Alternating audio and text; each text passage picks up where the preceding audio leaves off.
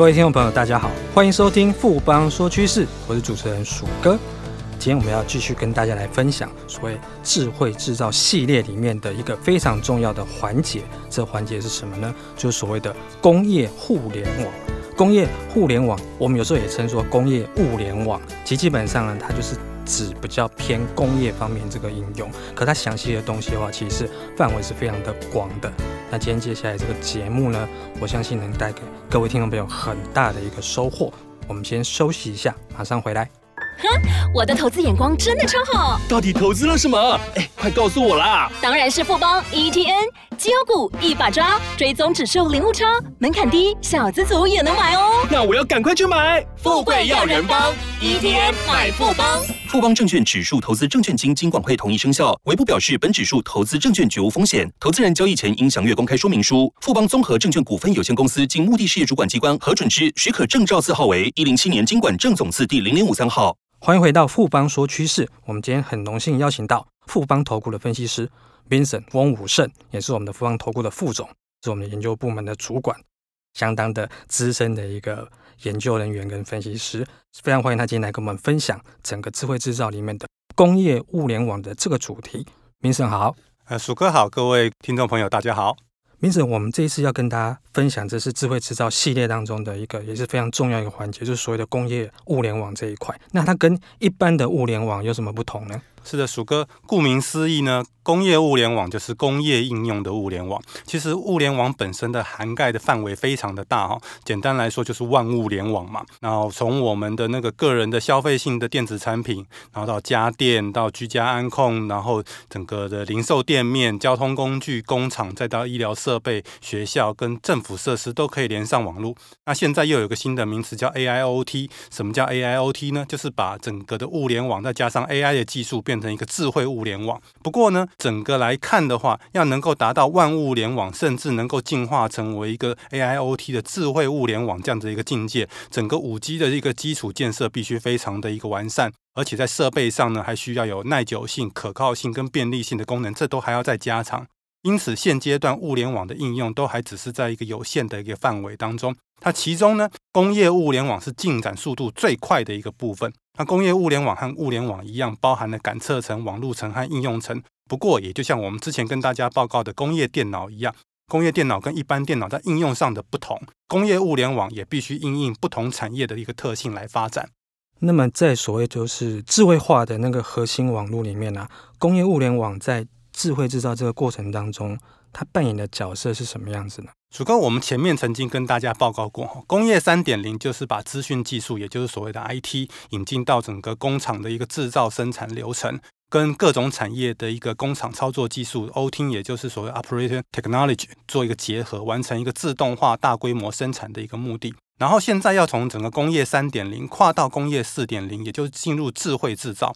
那它必须要把原有的 OT 跟 IT 的一个整合，进一步提升到 OT、IT 跟 CT 的一个整合。那什么叫 CT 呢？就是 Communication Technology，就是一个通讯技术的一个整合。那 CT 包含了各种有线通讯、无线通讯、它长距离通讯跟短距离通讯这些相关技术。像如果是我们现在大家在家里面会有 WiFi 分享器，它就是一个短距离然后数据量大的这样子的一个传输技术。那如果是短距离然后数据量小的，像我们就用 Bluetooth 蓝牙的一个技术。那像我们现在在用的四 G 或者是未来的五 G 的话，它就是一个长距离、那数据量大的一个传输技术。那工业用的话，它往往会是在一个整个低功率广域网络，就是说它的距离会比较长，但是它的数据量不一定会那么大。那这个部分像 NB-IoT 这个部分的技术，那就非常的一个热门。还有像整个工业其他的通讯，还有像厂区的一个总线技术，这些都是属于工业网络的一个通讯技术。那工业物联网就是建构整个在企业跟厂房设备内的一个网络架构，然后它串联起工厂里具备感测功能的一个设备跟机台，然后进一步把整个数据即时分析，透过数位化和网络化，让生产制造流程达到一个最适化、最佳化，最终达到智慧化的一个核心网络。Vincent 这边提到说，就是包括 OT、IT，那再增加一个 CT 的。一个整合之后的话，它就是一个工业物联网，就是里面的一个核心网络的一个部分。那我们有没有一些实际上的例子可以举给听众朋友来分享？是的，呃，我们前面提到过，各产业的生产制造环境条件跟技术都不一样，所以在整合整个我们刚刚说的 OT、IT 跟 CT 的时候，其实软体功能就变得非常重要。它必须要透过软硬整合的数据发展，才能够把整个硬体的功效发挥到极大。这跟我们之前台湾比较熟悉的只生产硬体，真的是不太一样的哦。所以，工业物联网的产业呢，它除了包含说从整个感测器数据到资讯的传输，然后数据的分析，再到整个系统的一个管理应用，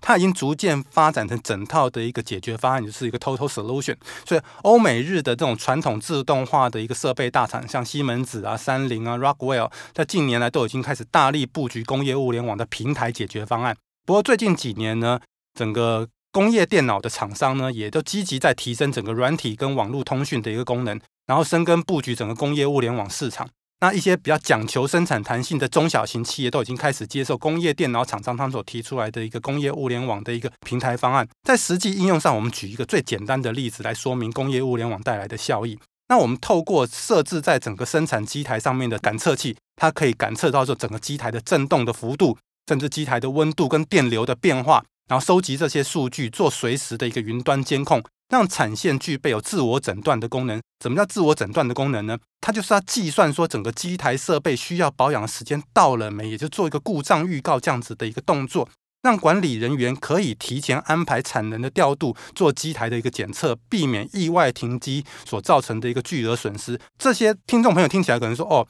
它就只是预告而已。可是我们要说，这个对于企业来讲非常重要，因为根据估算，汽车工厂它如果是一个自动化的一个生产的一个汽车工厂，它停工一分钟的损失，就是意外停停机所的做的停工一分钟的损失是两百万日元。它如果因为故障停机要更换零组件修复，一小时就要花一点二亿日元，所以这个成本是非常大的。所以企业在导入工业物联网来达到预防机台设备故障停机，是有其相当的必要性。的确哈，万一你故障，就是比如说你工厂生产线突然停工的话，那以汽车控的来讲的话，刚斌总有提到说，一小时你可能就是赔个台币三千多万的损失哦，一点二亿日元。那实际上呢，我们知道工业物联网整个主要可以就是预防，然后提升整个生产的效率。那它整个市场的商机有多大呢？是的，鼠哥您也知道哈，最近这几年科技进步的速度非常的一个快，相关的工业物联网技术也渐趋成熟。那零件呢，跟整个设备成本也开始做一个下滑，所以让整个企业在采用物联网的意愿跟诱因是大幅度的一个提高，也造就了整个工业物联网的一个快速发展。那根据市调机构的研究报告显示呢，二零一八年全球整个工业物联网的市场规模大概一千一百三十四亿美元，预估到二零二三年市场规模将会来到两千一百四十亿美元。这五年哦，这几乎成长了一倍。其中呢，又以中国大陆是发展工业物联网最积极的一个国家。根据中国官方的一个数据来看，去年整个中国大陆的一个工业物联网市场的一个规模来到三千亿人民币，换算大概是四百六十亿美元。年复合成长率大概要到百分之二十五哦。那市调机构 IDC 也预估说，到二零二二年的时候，整个中国工业物联网市场规模会来到一千一百三十亿美元。由此就可以看出，说整个工业物联网市场，不管是在中国大陆或是全球市场，都是在一个快速成长的一个产业。看得出来，每年工业物联网的这个成长率的话，至少是 double digits，就是双位数的成长，成长性非常的好。那实际上，我们台湾厂商。在这个部分的话，有哪些产业面的布局呢？是的，工业物联网的供应链商机呢，主要涵盖了我们刚刚前面提到的感测层、网路层，还有应用层。所谓应用层，就是在工厂的现场管理这些相关的设备供应商啊，还有解决方案的供应商。那感测层的企业的话，包含像是晶片啊、RFID 啊、感测模组。然后网络层的企业主要包括像通讯的晶片啊、通讯模组、通讯设备这些。然后像应用层的话，涉及到包含像伺服器跟系统整合方案等。那原本呢，工业物联网的发展是由欧美日的自动化龙头大厂所掌控的。不过，随着整个市场快速的一个成长，再加上资通讯技术的一个进步，原本在那个整个资讯跟通讯产业就累积相当功力的台湾业者，这几年来也逐渐切入了工业物联网市场，而且开始占有一席之地。其中又以工业电脑族群最为积极的，这也就是我们之前为什么一再跟大家强调工业电脑的一个重要性。那像呢，工业电脑的一个龙头研华呢，它最近也入股了华电网，然后积极在进一步的发展整个工业物联网的这样子的一个规模。然后台达电呢，它也去跟立端做了一个策略联盟，同样是在加强工业通讯这边的一个业务的一个发展。那华汉呢，本身有同集团的一个瑞奇电通，那 EMS 大厂伟创，它也结合了工业电脑厂商广基来做发展。华硕的旗下本身有研阳，还有像这样凌华、星汉啊、宏格这些 IPC 厂商都有一些不错的表现。另外还有专精软体的，像金城、新鼎跟资通，在感测层领域的雅信、新唐、鼎汉跟环达。网路层这个部分，像联发科、盛群的晶片，然后中磊、正文的 NB-IoT 的小基站，这些都是可以值得大家留意的一些标的。谢谢 Vincent 今天带来这么详细的解说跟分析，谢谢 Vincent，谢谢鼠哥，谢谢大家。经过今天的节目。目呢，相信各位听众朋友对于所谓的工业物联网，应该都有更进一步的了解了。富邦说趋势，我是鼠哥，我们下周见。